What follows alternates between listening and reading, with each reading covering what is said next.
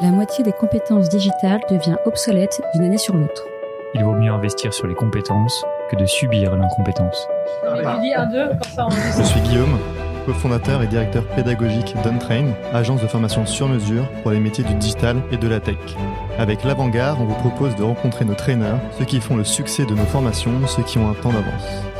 Ils sont spécialistes marketing, data, acquisition, produits, et ils viennent vous confier en 5 minutes les clés de leur efficacité.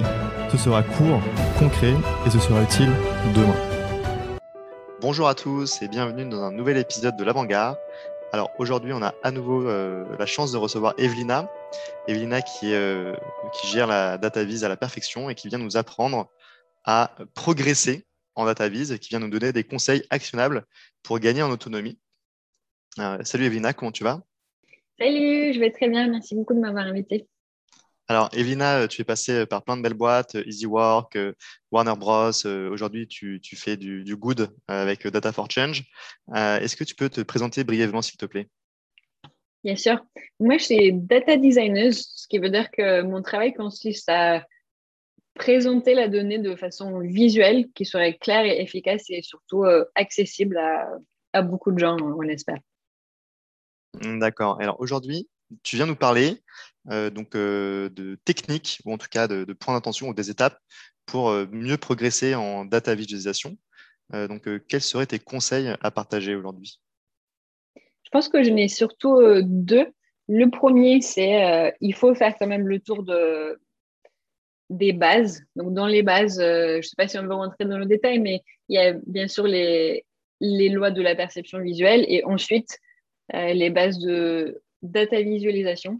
La, raison pour laquelle j'évoque ça, c'est que beaucoup de gens ne savent pas que la data visualisation, c'est pas juste un, domaine qu'on a inventé en se disant ce serait chouette de, de représenter la data de, cette façon.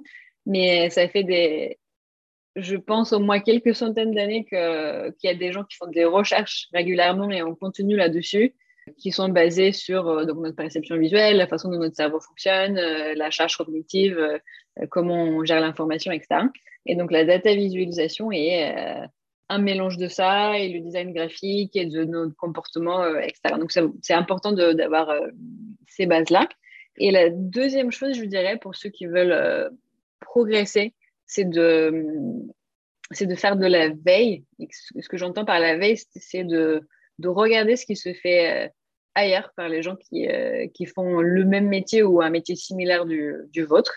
Euh, donc, ça peut être euh, aller regarder des exemples de dashboard sur, par exemple, Dribble, dribble.com avec, donc c'est Dribble avec 3, 3B où on a vraiment des exemples très chouettes et très inspirants. Et si vous faites de la data visualisation un peu plus poussée, ça peut être des sites comme Behance, qui est un site d'Adobe, mais il y a beaucoup de choses data vis dessus ou euh, même euh, si vous voulez vraiment échanger, apprendre avec la communauté, il y a une organisation qui s'appelle euh, Data Visualization Society où il y a vraiment les gens de, du monde entier qui font, dont la plupart font probablement un métier similaire au vôtre et qui échangent les, les best practices et, et les challenges au quotidien.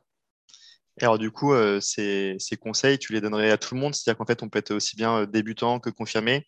On aura euh, ces enjeux et on devra euh, de toute façon maîtriser les lois de la perception visuelle et ensuite euh, s'inscrire à, ces communautés pour prendre le pouls de ce qu'il se fait ailleurs pardon ou tu as peut-être des conseils à donner différents en fonction de la maturité du sujet selon les, les, personnes en question? Je pense que je donnerais des conseils différents, c'est-à-dire que les bases que je viens de mentionner, donc la perception visuelle et et euh, un peu les, règles, même si on n'a pas forcément utilisé ce terme de data c'est à faire euh, une fois.